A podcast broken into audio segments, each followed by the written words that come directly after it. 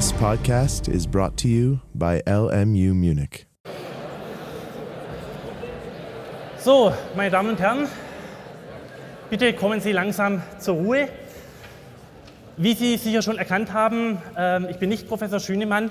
Professor Schünemann weilt heute in Karlsruhe vor dem Bundesverfassungsgericht und muss dort im Verfahren um die Zulässigkeit von Absprachen im Strafprozess seine Position vertreten. Aus diesem Grund ähm, darf ich ihn heute in der Vorlesung Rechtsphilosophie vertreten. Mein Name ist Kasiske, ich bin Assistent bei Professor Schünemann und ich möchte in den nächsten anderthalb Stunden mit Ihnen dieses Thema klassische Theorien des Gesellschaftsvertrags durchnehmen. Sie haben sicherlich in der Schule alle irgendwann schon mal vom Gesellschaftsvertrag gehört. Auf dieses Wissen können wir heute zurückgreifen. Es geht nur darum, das ein bisschen noch zu vertiefen und in die speziellen juristischen Fragestellungen einzuordnen. Die Frage ist natürlich zunächst mal, worum geht es überhaupt? Sie wissen ja, die Rechtsphilosophie beschäftigt sich mit den großen, mit den grundlegenden Themen. Was ist Recht? Was ist Gerechtigkeit? Und zu diesen grundlegenden Themen gehört eben auch wie lässt sich staatliche Herrschaft überhaupt legitimieren? Wie kann ich es begründen, dass es einen Staat gibt und dieser Staat Herrschaft über seine Bürger ausüben soll? Das ist sozusagen der Ausgangspunkt. Ich möchte es an einem Beispiel festmachen. Stellen Sie sich vor, Sie fahren hier irgendwo auf einer deutschen Autobahn, irgendwo so nachts um 11, alles ist frei, Sie könnten eigentlich mit 200 durchpusten, da sehen Sie am Straßenrand so ein lästiges Verkehrsschild, Tempobegrenzung 80 Stundenkilometer. Was ist das? Das ist im Endeffekt, das ist ein Akt staatlicher Herrschaft. Der Staat macht Ihnen hier eine Vorschrift. Obwohl Sie es könnten, dürfen Sie nicht schneller als 80 Stundenkilometer fahren. Wie lässt sich das begründen? Warum befolgt man diesem, dieses Gebot, diesen Aufruf der Norm? Man kann natürlich zum einen argumentieren, äh, ich befolge das nur deswegen, weil ich Angst habe, erwischt zu werden. Aber das ist sicherlich nicht tragfähig. Die meisten Normen werden befolgt, weil man irgendwie davon überzeugt ist, ja, im Grunde genommen ist der Staat hier berechtigt, mir diese Vorschriften zu machen. Wie lässt sich das begründen? Was, woraus rechtfertigt sich die Legitimität dieser Tempobegrenzung? Tempo 80 heißt zunächst mal, das ist eine sogenannte Allgemeinverfügung, das ist ein Verkehrszeichen. Allgemeinverfügung, das lernen Sie dann im vierten Semester oder im dritten Semester im Verwaltungsrecht. Das ist also ein staatlicher Aufruf an Sie, nicht schneller zu fahren als 80 Stundenkilometer. Wie kann man das rechtfertigen? Wenn Sie jetzt einen Juristen fragen, der würde Sie wahrscheinlich verweisen auf die Straßenverkehrsordnung, also auf eine Verordnung. Dort steht nämlich in Paragraphen 41 drin, dass die Straßenverkehrsbehörden berechtigt sind, Geschwindigkeitsbegrenzungen zu erlassen.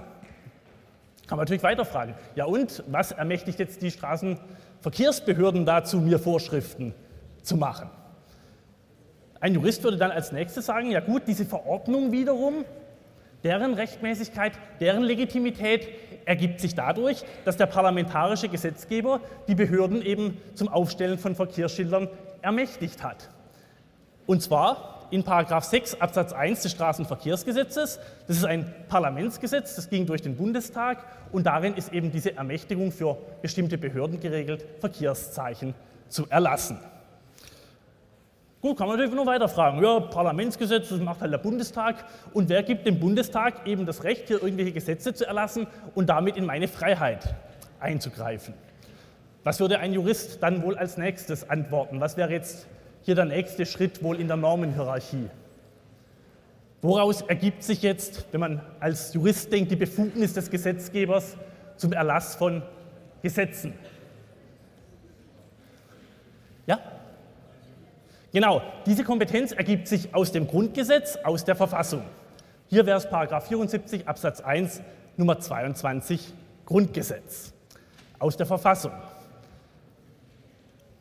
Jetzt kann man aber wie ein kleines Kind so ganz nörgelig fragen, ja und die Verfassung, ein Stück Papier, irgendwie die Jungs im auf, Frauen Chiemsee, äh, auf Herrn Chiemsee haben sich das damals ausgedacht und haben diese Verfassung äh, da erlassen.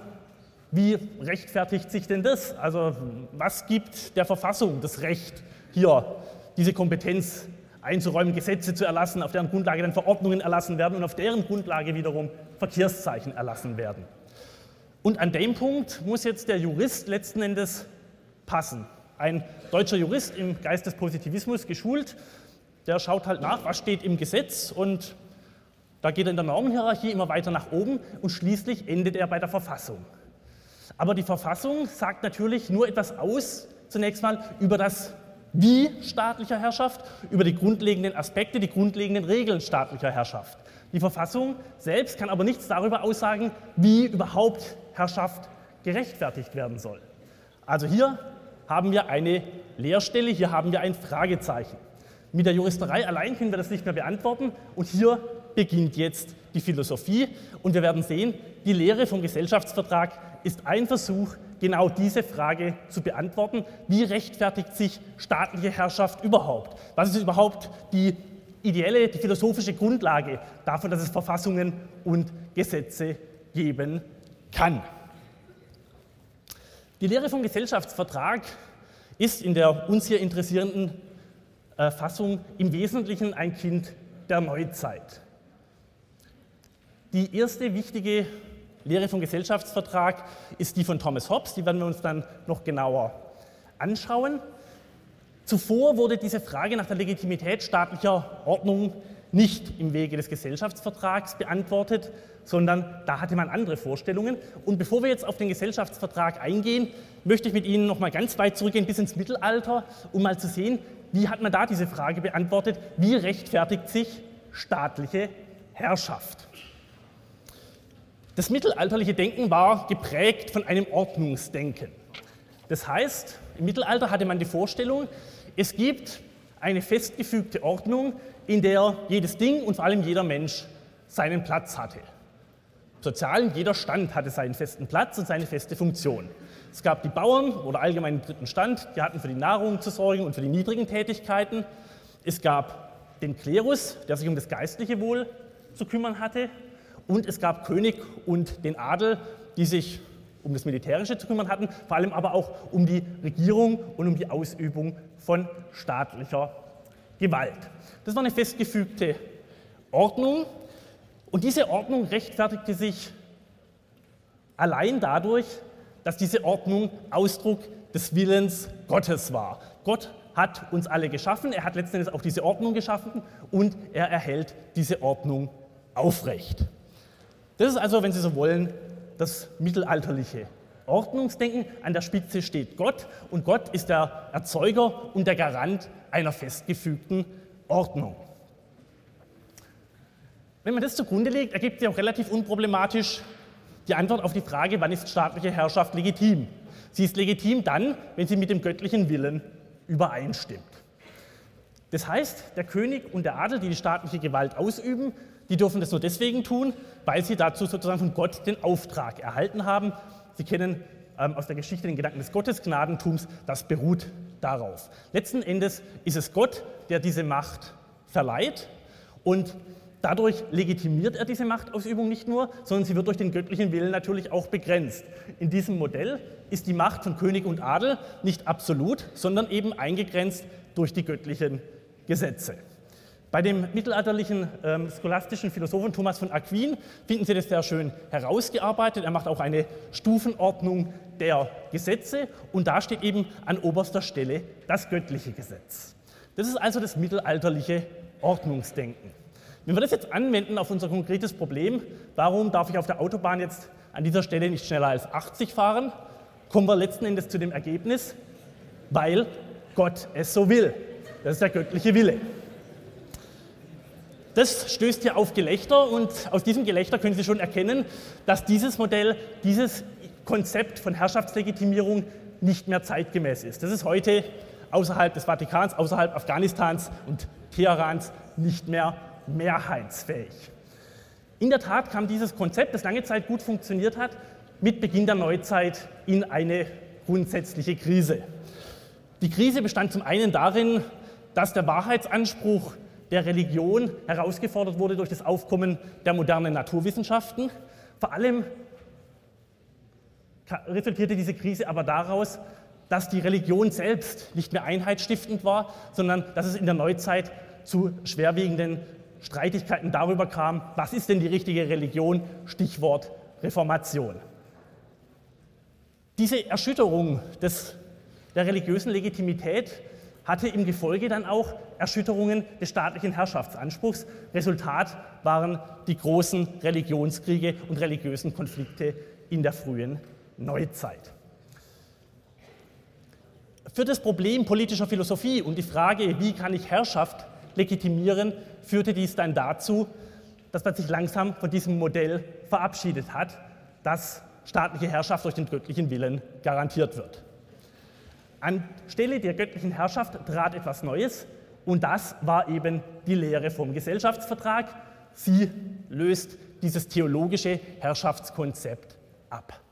Was besagt jetzt die Lehre vom Gesellschaftsvertrag? Die Lehre vom Gesellschaftsvertrag rechtfertigt staatliche Herrschaft auf ganz andere Weise als dieses theologische Modell. Der Grundgedanke des Gesellschaftsvertrags besteht darin, staatliche Herrschaft legitimiert sich dadurch, dass sie durch einen Vertrag begründet wird und diesen Vertrag schließen die Bürger untereinander. Die staatliche Ordnung ist also nichts mehr, was von Gott vorgegeben werde, wird, sondern die staatliche Ordnung verdankt sich einem konstitutionellen Schöpfungsakt der Bürger selbst. Es sind die Menschen selbst, die durch den Abschluss des Gesellschaftsvertrages den Staat ins Leben rufen und so diese Ordnung schaffen. Die verpflichtende Kraft dieser Ordnung, die beruht jetzt nicht eben auf göttlichem Willen, sondern darauf, auf der Bindungswirkung, wie sie eben Verträge innehaben. Und die Bindungswirkung von Verträgen beruht darauf, dass die Parteien sich autonom dazu entschließen, diesen Vertrag zu befolgen. Sie haben im Zivilrecht sicherlich schon vom Gedanken der Privatautonomie gehört. Das ist genau dieser Gedanke. Es sind die Bürger selbst, die aus einem autonomen Entschluss heraus sich dazu entscheiden, einen Staat zu schaffen, zu gründen. Und aus diesem autonomen Willensentschluss, weil die Bürger es so wollen, dadurch legitimiert sich letzten Endes die staatliche Ordnung. Und das ist ein ganz radikaler Neuanfang gegenüber dem Mittelalter. Im Mittelalter war sozusagen zuerst Gott, der hat die Ordnung geschaffen und die einzelnen Bürger hatten nur ihren Platz irgendwo in dieser Ordnung und konnten die eben akzeptieren. Aber sie hatten kein konstitutives Mitwirkungsrecht. Hier hingegen im Gesellschaftsvertrag wird der Staat abgeleitet aus dem autonomen Willen der Bürger, die hier als autonome, willensfähige Subjekte ins Rampenlicht der Philosophie treten. Das ist also sozusagen ein absoluter Quantensprung, ein absoluter Paradigmenwechsel in der politischen Theorie. Letzten Endes beruht die Gesellschaftsvertragstheorie auf dem grundsätzlichen Gedanken des Vorrangs des Individuums vor dem Staat. Der Staat verdankt sich ja erst dem Willensentschluss der Individuen. Ohne die Individuen gäbe es den Staat gar nicht und deswegen hat das Individuum auch grundsätzlich einen Vorrang vor dem Staat. Das kann man in Begriffen der politischen Philosophie nennen, normativen Individualismus. Das heißt, das Individuum geht vor. Das ist ein ganz wichtiger Gedanke der Neuzeit und die wichtigste Ausprägung findet dieser Gedanke in der Philosophie des Gesellschaftsvertrags. Dieser Gedanke des normativen Individualismus ist also auch ein ganz wirkmächtiger Gedanke in der politischen Philosophie, jedenfalls des westlichen Kulturkreises und er wirkt sich ganz tiefgehend aus auch auf die konkreten Verfassungsordnungen. So viel mal grundsätzlich zum Gesellschaftsvertrag. Jetzt schauen wir uns das mal ganz konkret an anhand der Gesellschaftsvertragslehre von Thomas Hobbes. Thomas Hobbes lebte von 1588 bis 1679, war ein Engländer. Seine Hauptwerke sind die Zive über den Bürger und der Leviathan, von dem haben Sie sicherlich schon gehört, aus dem Jahr 1651. Wenn Sie sich jetzt mal die Lebensdaten anschauen, was fällt Ihnen da zum historischen Hintergrund ein? Also wir sind so vor allem Mitte des 17. Jahrhunderts. Wie sah es da aus in Europa? Welche geschichtlichen Ereignisse fallen Ihnen da ein zu Europa, zu Deutschland? Ja? Genau, auf dem Kontinent tobte der 30-jährige Krieg, also gerade so ein Religionskonflikt, in dem auch staatliche Herrschaftsansprüche in Frage gestellt worden sind. Auf, dem, auf der englischen Insel, was tobte da? Dieser Epoche. Irgendwelche abgebrochenen Anglistikstudenten unter uns. Das war jetzt nicht diskriminierend gemeint. Anglistik ist ein schönes Fach. Gut, ich helfe Ihnen ein bisschen auf die Sprünge. Ähm, Mitte des 17. Jahrhunderts war in England, auch in England eine Epoche der Bürgerkriege. Also auch da ging es hoch her. Sie sehen also, Hobbes lebte in einer Zeit, wo staatliche Herrschaftsansprüche ganz fragil geworden sind und angefochten wurden. Und das Resultat war Krieg und Anarchie. Und aus diesem historischen Hintergrund heraus lässt sich dann auch sehr schön seine Theorie erklären. Bevor wir zur Theorie gehen, erstmal noch ein kurzer Exkurs zu seiner methodischen Vorgehensweise. Das ist nämlich ganz interessant und auch das markiert einen ganz wichtigen Neuanfang in der politischen Philosophie. Folgendes Zitat. Denn aus den Elementen, aus denen eine Sache sich bildet, wird sie auch am besten erkannt. Schon bei einer Uhr, die sich selbst bewegt, kann man die Wirksamkeit der einzelnen Teile und Räder nicht verstehen, wenn sie nicht auseinandergenommen werden. Ebenso muss bei der Ermittlung des Rechtes des Staates und der Pflichten der Bürger der Staat gleichsam als aufgelöst betrachtet werden. Das ist ein ganz interessanter methodischer Ansatz, den übernimmt Hobbes letzten Endes von den Naturwissenschaften. Er geht ganz analytisch zergliedernd vor. Er nimmt seinen Gegenstand, zergliedert ihn in die einzelnen Teile und dann versucht er herauszufinden, wie wirkt ein Teil auf das andere ein. Das ist also so eine analytisch zergliedernde wissenschaftliche Vorgehensweise. Weise und die ist ganz typisch für ihn. Wenn man jetzt diese Vorgehensweise auf die Staatstheorie anwendet, dann kommt man zu einem Ergebnis, man muss zunächst mal den Gegenstand zerlegen, so wie ein Uhrmacher eine Uhr zerlegt. Wenn ich den Staat, das Staatswesen zerlege, dann komme ich zu den einzelnen Teilen, vielleicht zu den Institutionen, ich komme aber vor allem zu den einzelnen Menschen. Ich komme letzten Endes dann als Ausgangspunkt meiner Überlegungen zu einem Zustand, in dem die Uhr gleichsam vollständig zerlegt ist. Das heißt, es ist ein Zustand, wo es das Ganze, den Staat nicht mehr gibt, sondern nur noch die einzelnen Teile, die einzelnen Menschen. Und dieser Zustand, das ist der sogenannte Naturzustand. Der Ausgangspunkt für die Lehre vom Gesellschaftsvertrag ist also ein Naturzustand. Das ist ein Zustand, in dem keine politische Gemeinschaft existiert. Wenn man sich jetzt überlegt, wie sieht dieser Naturzustand aus, kommt man zu einem Ergebnis, ja gut, die Menschen sind ja wohl alle gleich und frei. Denn es gibt ja keine staatliche Herrschaft, die die Freiheit einschränken würde. Letzten Endes sind sie auch alle gleich, weil niemand ähm, kann ihnen irgendeine Bevorzugung in Form von Rechten zusichern. Weil alle gleich und frei sind, hat keiner irgendwelche Rechte und auch keine Pflichten. Stattdessen hat jeder, wie Hobbes sagt, ein Recht auf alles, was sich ziemlich paradox anhört und letzten Endes auch paradox ist. Wenn man sich das anschaut, könnte man zunächst denken, oh, der Naturzustand, das ist ja vielleicht ganz idyllisch, alle sind gleich und frei, so eine friedliche Anarchie und alle leben friedlich miteinander zusammen. Hobbes kommt aber zu dem Ergebnis, nein, das ist keineswegs ein paradiesischer Idealzustand. Es brachte aber den Menschen überhaupt keinen Nutzen, in dieser Weise ein gemeinsames Recht auf alles zu haben. Denn die Wirkung eines solchen Rechts ist so ziemlich dieselbe, als wenn überhaupt kein Recht bestände. Wenn auch jeder von einer Sache sagen könnte, diese ist mein, so konnte er doch seine Nachbar, seines Nachbars wegen sie nicht genießen, da dieser mit gleichem Rechte und mit gleicher Macht behauptete, dass sie sein sei.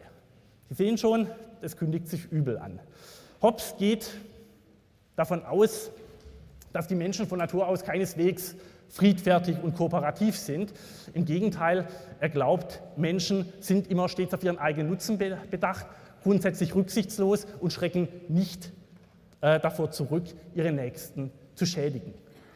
Das heißt, dieser Naturzustand, der nicht nur ein Zustand der Freiheit und der Gleichheit ist, sondern auch ein Zustand der Knappheit. Natürliche Ressourcen sind im Naturzustand genauso knapp wie im gesellschaftlichen Zustand. Das heißt, die Freien und Gleichen im Naturzustand werden um die knappen Ressourcen konkurrieren und weil sie eben Menschen sind und gierig äh, darauf bedacht sind, möglichst viele Vorteile für sich zu raffen, wird es zwangsläufig zu Konflikten kommen und diese Konflikte werden im Naturzustand kaum friedlich gelöst werden können. Hobbes kommt also zu dem Ergebnis, man kann nicht leugnen, dass der natürliche Zustand der Menschen, bevor sie zur Gesellschaft zusammentraten, der Krieg gewesen ist. Und zwar nicht der Krieg schlechthin, sondern der Krieg aller gegen alle. Die Formulierung haben Sie sicherlich schon mal gehört von Hobbes, der Krieg aller gegen alle. Das ist also der Zustand im Naturzustand. Alle sind gleich und frei, aber sie konkurrieren eben unbarmherzig um die knappen Ressourcen und deswegen herrscht letzten Endes ein Krieg jeder gegen jeden. Man muss immer, wenn man etwas hat, befürchten, dass der Nächste es einem rauben könnte. Letzten Endes gilt hier nur das Recht des Stärkeren. Wir haben es also nicht mit einem Idealzustand zu tun. Hobbes fasst es sehr prägnant zusammen. Das Leben des Menschen im Naturzustand ist einsam, armselig, widerwärtig, vertiert und kurz. Aus diesen Worten wird deutlich, der Naturzustand sollte kein Dauerzustand werden. Letzten Endes ist es bei solchen Verhältnissen ein Gebot der Klugheit, diesen Naturzustand zu verlassen, ihn zu überwinden.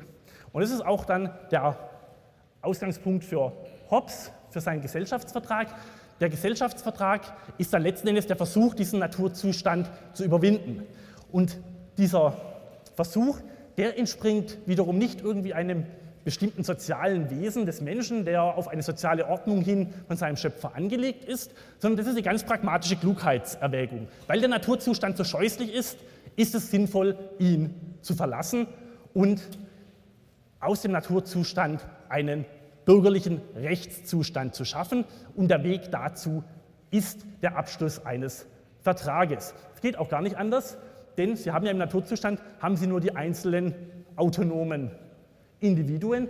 Und das Einzige, was hier zunächst mal eine verpflichtende Kraft schaffen kann, ist der Wille dieser Individuen selber. Nur wenn die selbst entschlossen sind, einen Vertrag zu, einzugehen und eine staatliche Ordnung zu errichten, kann man davon ausgehen, dass das überhaupt begründet werden kann.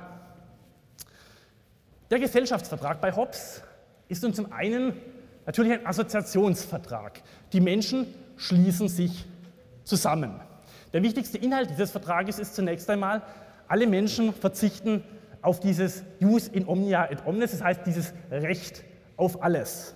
Also die Menschen verzichten darauf, ein Recht auf alles zu haben, sondern fügen sich freiwillig in eine Beschränkung ihrer Rechte. Und diese Beschränkung ist eine ganz radikale. Weil Hobbes geht weiter, sagt, ein Assoziationsvertrag genügt nicht, sondern das Entscheidende letzten Endes ist, dass die Menschen nicht nur auf ihr Recht verzichten, sondern dass sie dieses Recht auf alles auf eine dritte neutrale Instanz übertragen und diese Instanz übt dann für alle die Herrschaft aus und dieser Instanz unterwerfen sich die Menschen. Das heißt, der zweite Bestandteil von Hobbes Gesellschaftsvertrag ist ein Unterwerfungsvertrag. Die, über, die Bürger übertragen ihre Macht auf einen Souverän, dessen Willen sie sich unterwerfen. Das heißt, der Gesellschaftsvertrag sieht so aus, alle einigen sich, wir wollen künftig nicht mehr in Anarchie leben, wir wollen eine staatliche Ordnung schaffen, in der etablieren wir eine neutrale oberste Instanz, einen Souverän, und der soll uns alle beherrschen.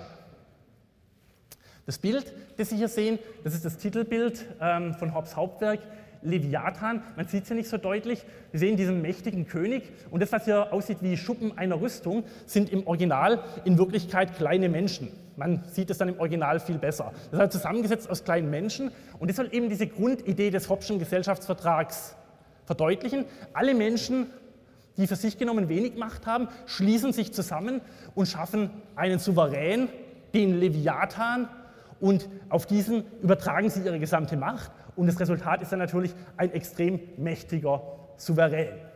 Hobbes nennt ihn Leviathan, das ist eine Anlehnung an die Bibel, dort heißt ein großes Seeungeheuer Leviathan. Und Sie sehen schon, ein Seeungeheuer, dieser Souverän, der da geschaffen wird, der hat nicht nur seine freundlichen Seiten. Der bürgerliche Zustand bei Hobbes, also dieser Zustand, der dann auf den Gesellschaftsvertrag folgt, der Zustand des Rechts, der ist zwar einerseits natürlich ein Zustand des vom Souverän garantierten Friedens. Das war ja für Hobbes letzten Endes das Hauptziel, der Sinn der ganzen Operation. Diese Unsicherheit und permanente Gefahr im Naturzustand, die soll überwunden werden. Und aus diesem Grund wird der Souverän eingerichtet, damit er den Frieden garantieren kann. Und um das zu tun, braucht er eben unbegrenzte Macht. Der Souverän ist jetzt nicht Partei des Gesellschaftsvertrages, daher ist er durch diesen auch nicht verpflichtet. Das ist ganz wichtig. Der Gesellschaftsvertrag bindet bei Hobbes nur die Vertragsparteien, nur die Bürger untereinander. Sie sind verpflichtet, dem Souverän zu gehorchen. Aber der Souverän selbst ist an diesen Vertrag nicht gebunden. Dieser Gesellschaftsvertrag von Hobbes ist sozusagen ein Vertrag zugunsten Dritter, nämlich ein Vertrag zugunsten des Souveräns, dem nur Rechte eingeräumt werden, aber keine oder kaum Pflichten. Der Souverän genießt praktisch unbegrenzte Macht über die Untertanen. Im Dienste der Friedenserhaltung darf er praktisch alles. Er kann insbesondere beliebig Recht setzen. Mit Hobbes begegnet Ihnen schon relativ früh ein Vertreter eines ganz radikalen Rechtspositivismus, das heißt der Auffassung, Recht ist nicht unbedingt das, was irgendwie jetzt richtig oder legitim ist, sondern Recht ist das, was vom Gesetzgeber als Recht gesetzt wird. Das ist bei Hobbes ganz stark ausgeprägt. Sein Souverän kann Recht setzen, ganz wie er will, auch wenn es vielleicht von den Untertanen als ungerecht empfunden wird. Von Hobbes stammt dieser klassische Satz, Autoritas non veritas facit legem, das heißt, die Autorität, die Macht schafft das Recht und nicht die Wahrheit. Das ist letzten Endes in Nuce der Kerngedanke des Rechtspositivismus. Letztendlich die Macht, Recht zu setzen und es durchzusetzen, die schafft dann auch das Recht. Und es kommt nicht darauf an, dass das Recht in Übereinstimmung steht mit irgendeiner Wahrheit. Der Souverän selbst ist bei Hobbes dann eben nicht an das Recht gebunden. Das heißt, der Staat, den Hobbes im Auge hat, das ist keineswegs ein Rechtsstaat. Die Bürger haben in diesem Staat auch nur die Rechte, die der Souverän ihnen zuzugestehen gewillt ist. Es gibt also nicht wie zum Beispiel im deutschen Grundgesetz einen Katalog unverfügbarer Grundrechte, die der Staat bei seinem Handeln immer respektieren muss. Bei Hobbes gibt es das nicht. Entsprechend gibt es auch kein Recht, Widerstand gegen den Souverän zu leisten.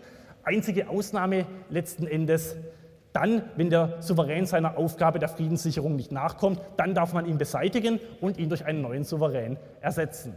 Denn letztendlich ist dieser, diese Fähigkeit zur Friedensschaffung, zur Friedenserhaltung ja das Einzige, was diese Zwangsherrschaft rechtfertigt. Der, Souveränität, der Souverän garantiert Frieden. Und Hobbes sagt eben ganz klar, wenn es zur Gewährleistung von Sicherheit und Frieden notwendig ist, dann muss eben auf die Freiheit verzichtet werden, dann darf der Souverän diese Freiheit auch einschränken.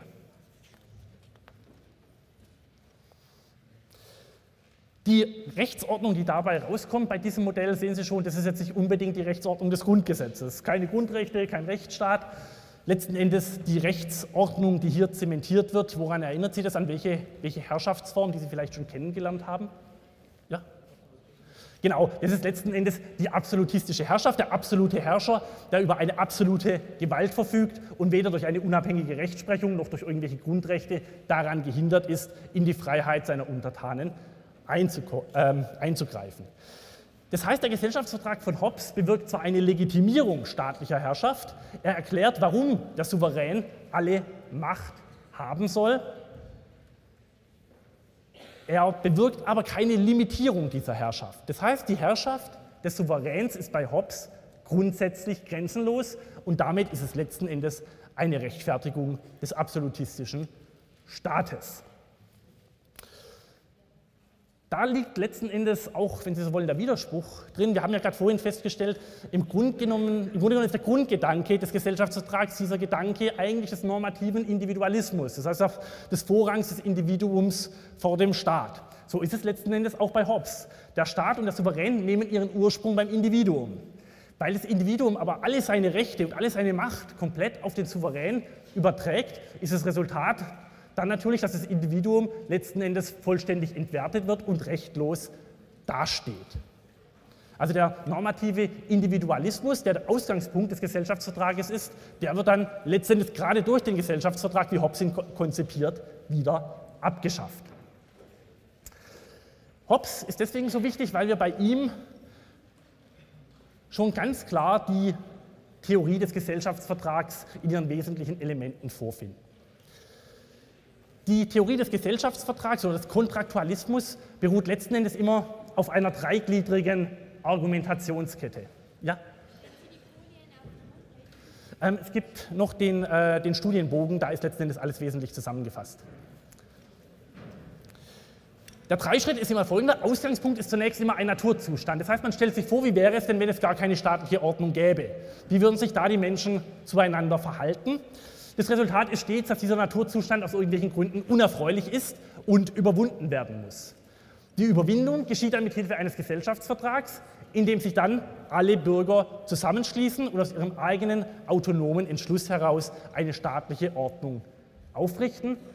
Und damit wird durch den Gesellschaftsvertrag der Naturzustand umgewandelt in einen bürgerlichen Zustand. Und dieser bürgerliche Zustand, den muss man sich vor allem zu, äh, vorstellen als einen Rechtszustand. Das heißt, es ist ein Zustand, in dem Recht und Ordnung herrschen.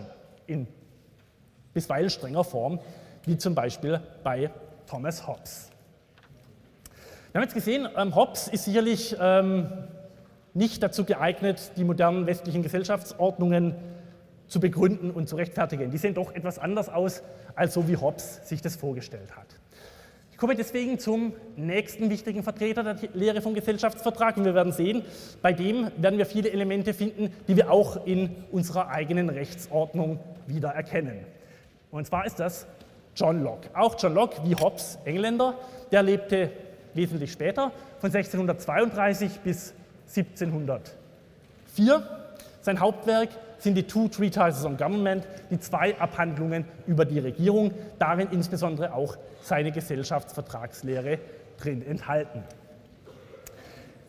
Locke war, wie zum Beispiel auch David Hume, ein wichtiger Vertreter des sogenannten Empirismus, das heißt einer philosophischen Richtung, die großen Wert auf die Wichtigkeit sinnlicher Wahrnehmung und sinnlicher Erfahrung richtete.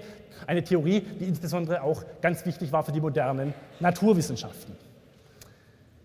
Auch John Locke entwickelt seine Lehre vom Gesellschaftsvertrag zunächst mal anhand eines Modells des Naturzustands. Dieser Naturzustand ist dann auch bei Locke ein Zustand von Freiheit und Gleichheit. Anders als bei Hobbes, da liegt der wesentliche Unterschied, ist das aber kein Zustand völliger Rechtlosigkeit, sondern Locke geht davon aus, dass es bestimmte natürliche Rechte, ein natürliches Gesetz gibt, das unabhängig von staatlicher Ordnung gilt und deswegen auch schon im Naturzustand Geltung hat. Im Naturzustand herrscht ein natürliches Gesetz, das jeden verpflichtet. Und die Vernunft, der dieses Gesetz entspricht, lehrt die Menschheit, dass niemand einem anderen an seinem Leben und Besitz, seiner Gesundheit und Freiheit Schaden zufügen soll.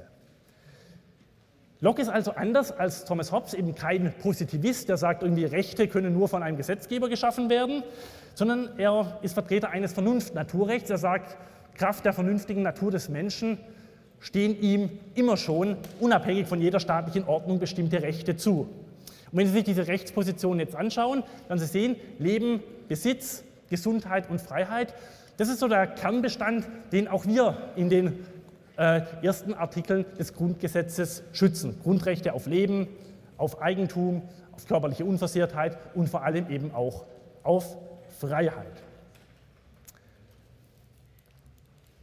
Weil jetzt der Mensch schon in diesem Naturzustand gewisse Rechte hat, sieht natürlich auch der Gesellschaftsvertrag für Locke dann etwas anders aus. Aber auch bei Locke müssen wir den Naturzustand überwinden. Es gibt zwar eigentlich diese natürlichen Rechte, aber dieser Rechtszustand ist sozusagen nur ein gesollter, aber kein faktischer, denn es ist ja keine Instanz da, die für die Einhaltung und für die Beachtung dieser Rechte garantieren könnte. Und an dieser Stelle sieht Locke das Problem des Naturzustands. Er sieht nämlich die ständige Gefahr, dass ein Kriegszustand eintreten könnte. Er geht zwar nicht davon aus, dass es automatisch zu diesem Kriegszustand kommt, er hat nicht eine ganz so negative Anthropologie wie Hobbes, aber er sagt, zwar haben alle diese natürlichen Rechte, aber trotzdem wird es natürlich zu Konflikten kommen.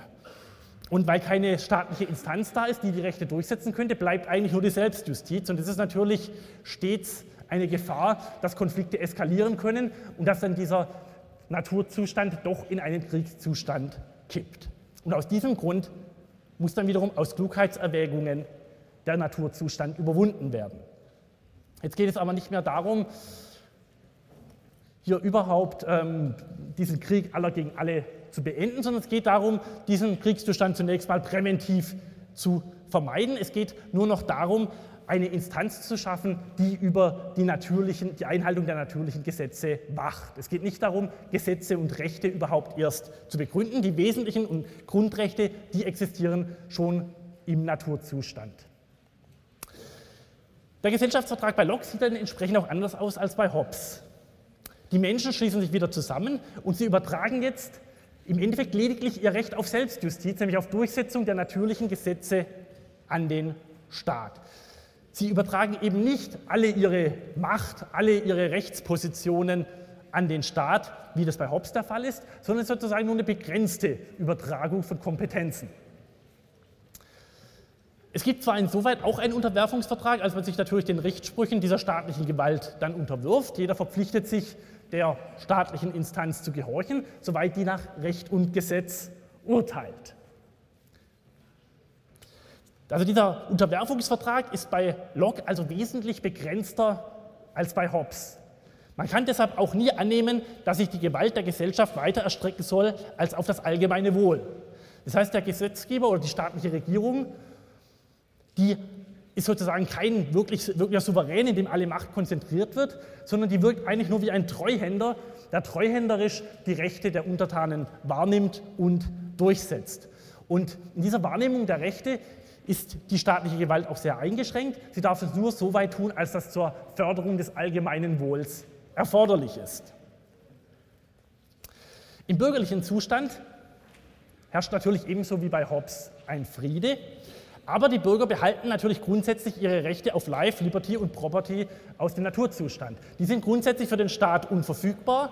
Nur wenn es übergeordnete Interessen des gemeinen Wohls erfordern, darf der Staat eingreifen. Wenn es zum Beispiel einen Verbrecher gibt, der gefährlich ist für die Gemeinschaft, dann ist der Staat natürlich ermächtigt, diesen Verbrecher einzusperren und so in seine Freiheit einzugreifen.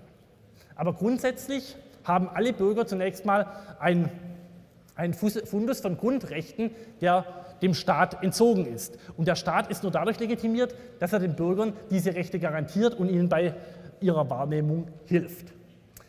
Anders als bei Hobbes ist bei Locke dann auch die Regierung selbst an die Gesetze gebunden. Das heißt, Hobbes, äh, Locke schwebt ein Rechtsstaat vor. Der Staat darf keineswegs alles tun, was er für richtig hält, sondern nur das, was innerhalb bestimmter Gesetze ihm erlaubt wird. Und wenn der Souverän dann Rechtsbrüche begeht, dann gibt es bei Locke ein relativ weitreichendes Widerstandsrecht. Und so behält die Gemeinschaft eine höchste Gewalt für sich um sich vor einer Körperschaft, selbst ihrer Gesetzgeber zu sichern, so diese so schlecht sein sollten, Pläne gegen die Freiheiten der Untertanen zu schmieden. Wir sehen also, bei Locke haben wir eine Theorie des Gesellschaftsvertrages, die die staatliche Herrschaft nicht nur begründet, nicht nur legitimiert, sondern sie zugleich auch limitiert, sie also begrenzt. Wenn man sich jetzt überlegt, welche Staatsform, welches Staatsmodell entspricht wohl am ehesten der Locke'schen Theorie vom Gesellschaftsvertrag, wird man sicherlich zu dem Ergebnis kommen, das hat schon sehr viel vom liberalen Rechtsstaat. Liberal, weil es Grundrechte gibt, die dem Staat grundsätzlich nicht zur Verfügung stehen, die er achten und respektieren muss. Rechtsstaat deswegen, weil auch der Staat selbst an das Recht und die Gesetze gebunden ist und nicht schrankenlos frei walten darf. Wir haben jetzt Hobbes, wir haben jetzt Locke. Jetzt fehlt in der Reihe der Klassiker des Gesellschaftsvertrags noch ein wichtiger, diesmal kein Engländer, sondern jemand aus dem französischsprachigen Raum, nämlich Jean-Jacques Rousseau. Auch von ihm haben Sie sicherlich schon gehört. Rousseau wurde in Genf geboren, 1712, lebte dann bis 1778. Seine Hauptwerke der Diskurs über die Ungleichheit und der Gesellschaftsvertrag von 1762.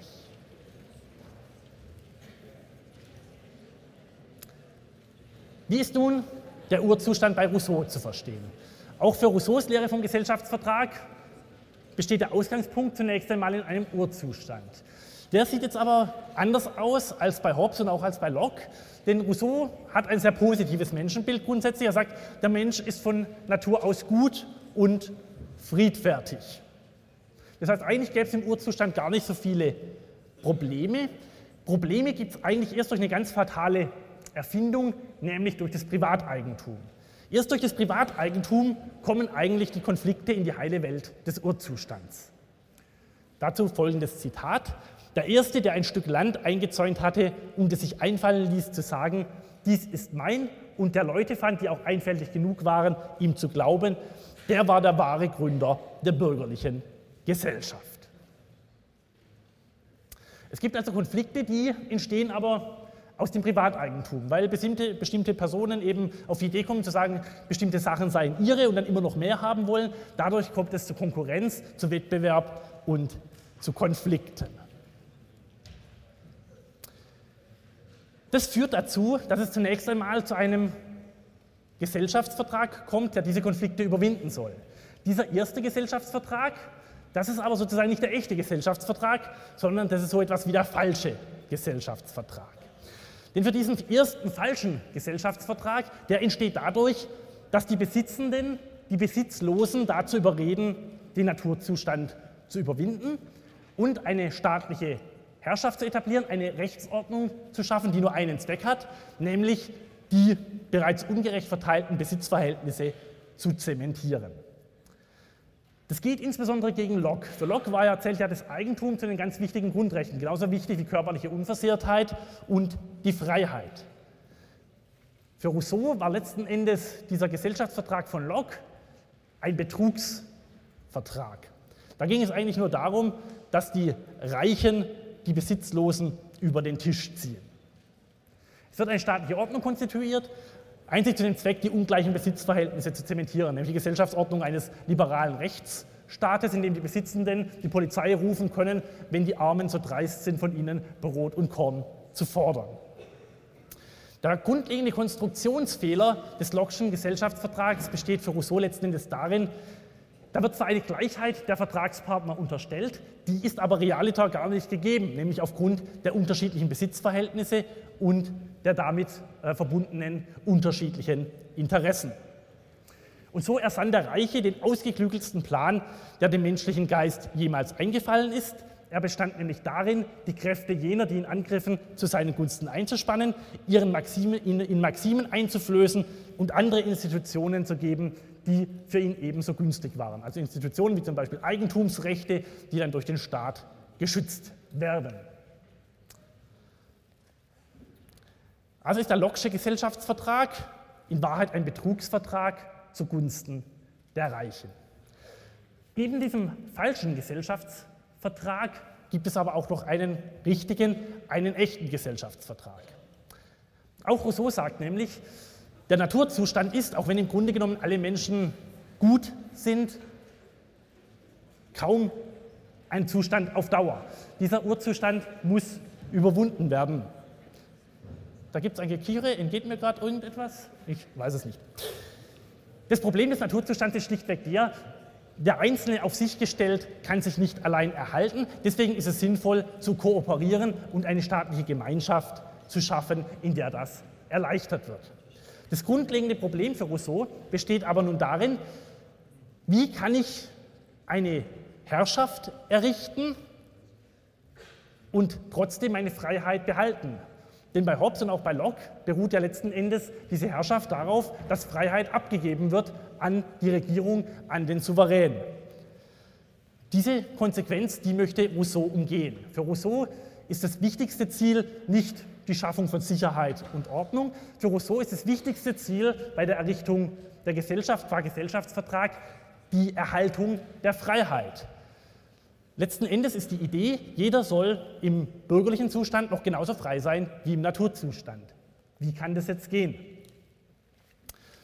Rousseau schlägt Folgendes vor. Jeder von uns stellt gemeinschaftlich seine Person und seine ganze Kraft unter die oberste Leitung des allgemeinen Willens und wir nehmen jedes Mitglied als untrennbaren Teil des Ganzen auf.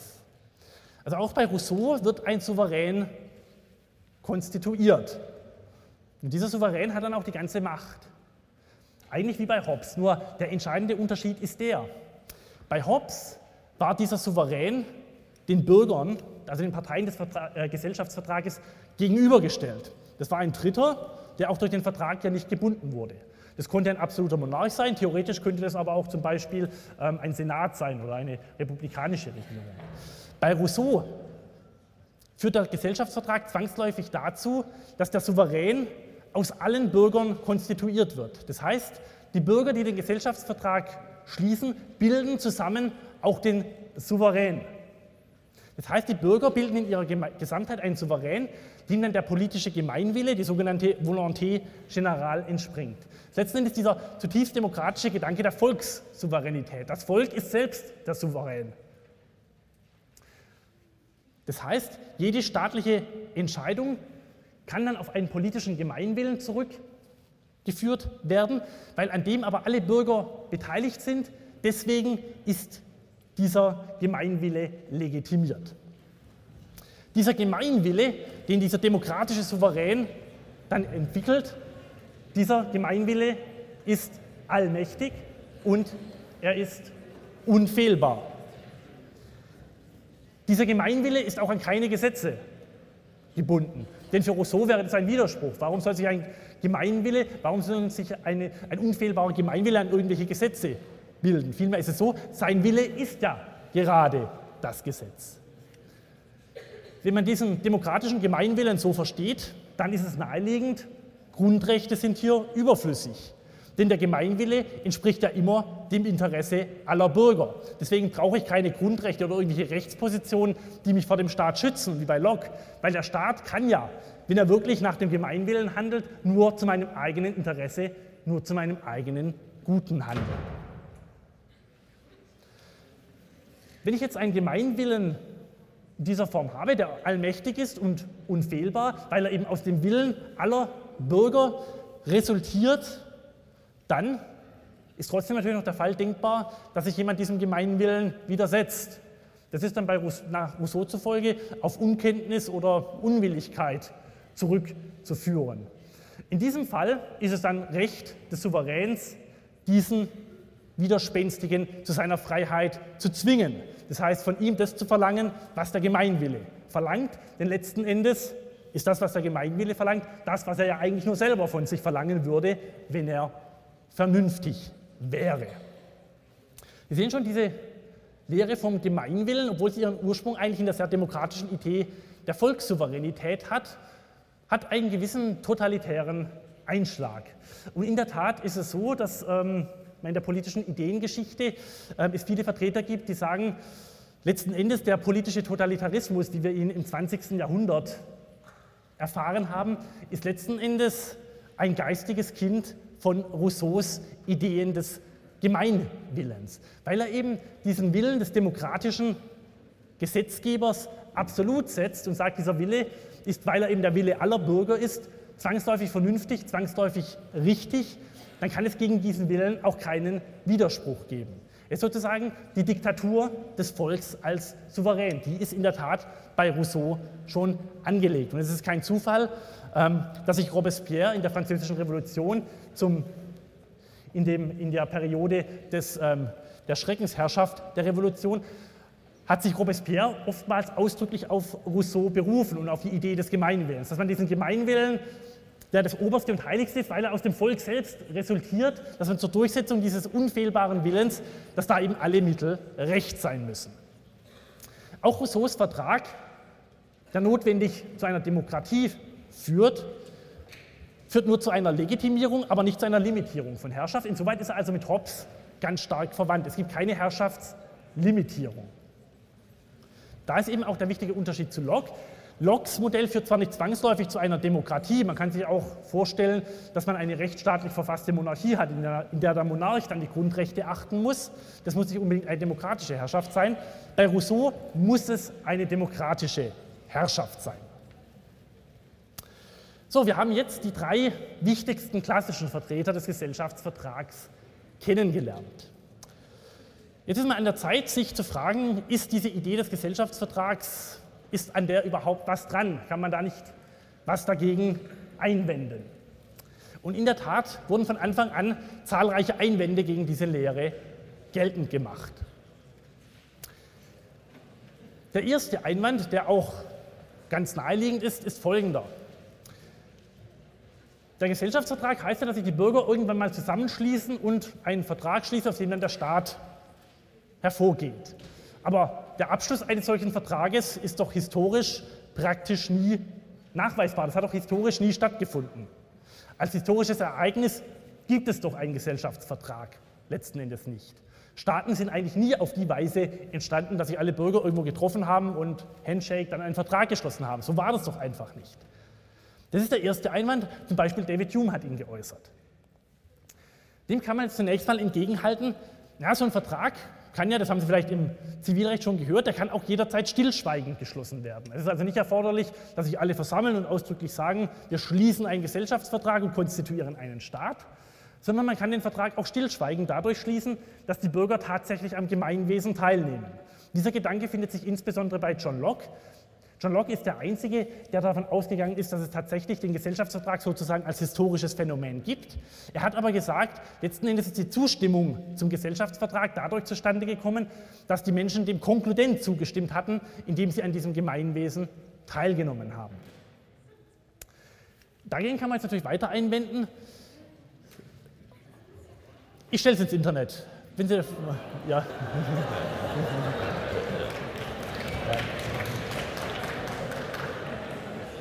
Ich sage nicht unbedingt, also ich möchte auch nicht wissen, Vorsicht, also Tipp fürs Studium, das Studium besteht nicht darin, dass Sie da alles unbedingt abpinseln müssen, was da drin steht. Viel wichtiger ist, dass Sie versuchen, das Ganze irgendwie mitzudenken.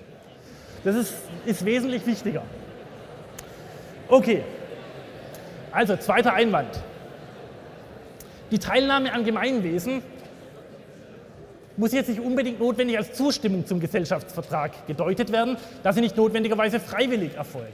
Also auch das, was Locke da vorschlägt, dass ich konkludent letzten Endes dem Gesellschaftsvertrag zustimme, einfach indem ich am Gemeinwesen partizipiere, das hat, auch das sagt David Hume, eigentlich gar keine Aussagekraft. Denn ich kann vielleicht auch an einem Gesellschafts Wesen an einer Gesellschaft teilnehmen, mit der ich überhaupt nicht übereinstimme und die ich innerlich zutiefst ablehne. Ich nehme an dieser Gesellschaft vielleicht nur deswegen teil, weil ich eben keine andere Wahl habe und gerade nicht auswandern kann. Das heißt, der Umstand, dass ich an einem Gemeinwesen irgendwie teilnehme, sagt überhaupt nichts darüber aus, ob ich diesem Gemeinwesen zustimme, ob ich damit einverstanden bin. Das lässt sich nun schwer entkräften, allerdings übersieht es dass der Gesellschaftsvertrag eigentlich von vornherein bei den allermeisten Denkern, von Locke abgesehen, gar nie darauf angelegt war, zu behaupten, der Gesellschaftsvertrag war tatsächlich ein historisches Ereignis, das ausdrücklich oder stillschweigend wirklich stattgefunden hat. Beim Gesellschaftsvertrag geht es vielmehr letzten Endes um ein Gedankenexperiment. Beim, Gedanken, beim Gesellschaftsvertrag geht es darum, dass man sich vorstellt, wie wäre es gewesen ohne eine staatliche Ordnung, wie wäre es im Naturzustand gewesen und welche Wahl, welche Entscheidung hätten da die Menschen naturgemäß getroffen. Und weil man eben nachweisen kann, die rationale Entscheidung wäre die gewesen, einen Gesellschaftsvertrag abzuschließen, deswegen verdankt aus dieser äh, Überlegung heraus, verdankt der Gesellschaftsvertrag seine Überzeugungskraft. Es geht nicht darum, dass es real stattgefunden hat, sondern dass es eben Ausdruck einer rationalen Entscheidung in einem fiktiven Naturzustand gewesen wäre, einen Staat zu schaffen. Das heißt, der Gesellschaftsvertrag wird jedenfalls von Hobbes, Rousseau und auch von Kant nie als ein tatsächliches historisches Ereignis behauptet, sondern es geht nur darum, nachzuweisen, es ist ein Gedankenexperiment und man weist nach, in einem fiktiven Naturzustand, da hätten sich die Menschen eben darauf geeinigt, einen Gesellschaftsvertrag abzuschließen mit einem bestimmten Inhalt. Der Gesellschaftsvertrag ist also sozusagen lediglich ein hypothetischer Vertrag. Ich mache jetzt ohne Aufschrei, weiter, weil Sie finden es ja dann auch im Internet. Gut. Ich hoffe mal, Sie haben den Gedanken verstanden. Es geht also nur darum, es ist ein hypothetischer Vertrag, ein Gedankenexperiment. Jetzt kommt der dritte Einwand. Dieser dritte Einwand, der ist wesentlich grundsätzlicher, der geht sozusagen ans Fundament. Da geht es nicht darum, irgendwie, ob das ein historisches Ereignis war, sondern dieser dritte Einwand, der sagt letzten Endes, die ganze Lehre vom Gesellschaftsvertrag beruht auf falschen Voraussetzungen. Schon die Prämissen der Gesellschaftsvertragslehre sind nicht korrekt. Insbesondere diese politische Anthropologie stimmt nicht. Das Problem besteht nämlich nach dieser Lehre darin, gerade weil es ein Gedankenexperiment ist, dieses Gedankenexperiment sei doch widersinnig. Denn diesen Naturzustand, also diesen Zustand, in dem es die Menschen völlig unverbunden, ohne politische Ordnung nebeneinander existieren, diesen Zustand gibt es so in Wirklichkeit gar nicht, hat es auch nie gegeben, wird es nie geben. Und deswegen ist dieser Zustand völlig irreal und damit ist auch ohne jegliche Aussagekraft, was die Menschen vielleicht hypothetischerweise in so einem Zustand beschließen würden. Vielmehr sei es so, letzten Endes ist jeder Mensch immer schon von seiner Geburt an in bestimmten sozialen Bindungen. Er ist immer schon irgendwie sozial eingebunden. Die Idee eines Urzustandes, wo diese ganzen Bindungen von ihm gepackt, ähm, getrennt sind, ist letzten Endes eine pure, eine leere Fiktion, aus der sich im Endeffekt deswegen auch keine gültigen Erkenntnisse für die politische Philosophie ableiten lassen. Wichtiger Vertreter dieser Kritik war zum Beispiel der Philosoph Hegel. Hegel hat die Gesellschaftsvertragslehre eben auf dieser Grundlage in Bausch und Bogen abgelehnt, weil er gesagt hat, schon diese Lehre vom Urzustand ist völlig verfehlt. Damit ist aber auch schon diese Prämisse des normativen Individualismus letzten Endes falsch. Und auch diese grundlegende Idee, dass der Staat seine Legitimität den Individuen verdankt, stimmt nicht. Die Individuen sind nämlich nicht vor der Gemeinschaft zu denken, sondern Individuum und Gesellschaft sind letzten Endes gleich ursprünglich. Das ist ein sehr grundlegender Einwand, den kann man natürlich nicht so ohne weiteres konterkarieren. Das ist letzten Endes auch eine Diskussion und ein Einwand, der bis in die politische Philosophie auch des 20. und 21. Jahrhunderts fortverfolgt wird. Womit wir jetzt schon beim letzten Teil wären, nämlich der Wirkungsgeschichte dieser Lehre vom Gesellschaftsvertrag. Der Gesellschaftsvertrag war jetzt vielleicht die wichtigste politische Idee, die in der Neuzeit aufgekommen ist. Die wirkt ganz stark fort und praktisch jeder politische Philosoph, der irgendwie Rang und Namen hat, hat sich in irgendeiner Form entweder dieser Lehre angeschlossen oder sich zumindest mit ihr auseinandergesetzt. Weitere ganz wichtige Vertreter der Gesellschaftsvertragslehre sind natürlich insbesondere Immanuel Kant, von dem werden Sie in der Vorlesung noch wesentlich mehr hören, auch Samuel Pufendorf zum Beispiel. In der Moderne zum Beispiel die Amerikaner Robert Nozick und vor allem John Rawls. Ich weiß nicht, ob Professor Schünemann John Rawls schon erwähnt hat. Rawls mit seiner Theorie der Gerechtigkeit, vielleicht der wichtigste ähm, moderne Rechtsphilosoph. Auch diese Theorie der Gerechtigkeit, die 1971 veröffentlicht worden ist, ist in ihrem Kern eine Theorie des Gesellschaftsvertrags, die aber auf raffinierte Weise sozusagen neu formuliert wird. Aber der Grundgedanke ist letzten Endes derselbe. Bei all diesen Denkern finden Sie also die Lehre vom Gesellschaftsvertrag in irgendeiner Form wieder. Die Gesellschaftsvertragstheorie hatte aber wohl auch ganz praktische politische Auswirkungen.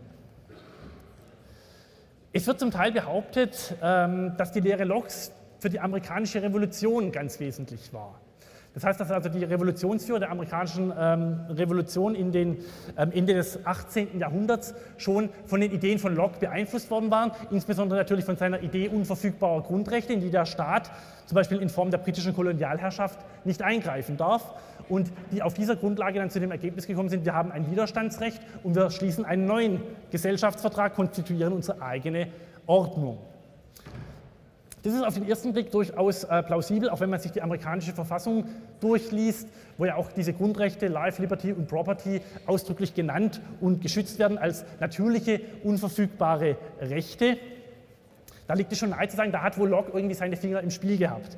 Ob das tatsächlich so war, ist allerdings etwas zweifelhaft, weil es gibt neuere Forschungen, die nachweisen, dass die Schriften von Locke, damals gab es ja noch kein Internet, noch keine großen äh, Buchdruckereien, die Werke sehr schnell in großer Auflage hätten produzieren können, ist eher unwahrscheinlich, dass viele Werke von Locke überhaupt in den Vereinigten Staaten kursierten. Das heißt, dass seine Ideen dort überhaupt bekannt waren.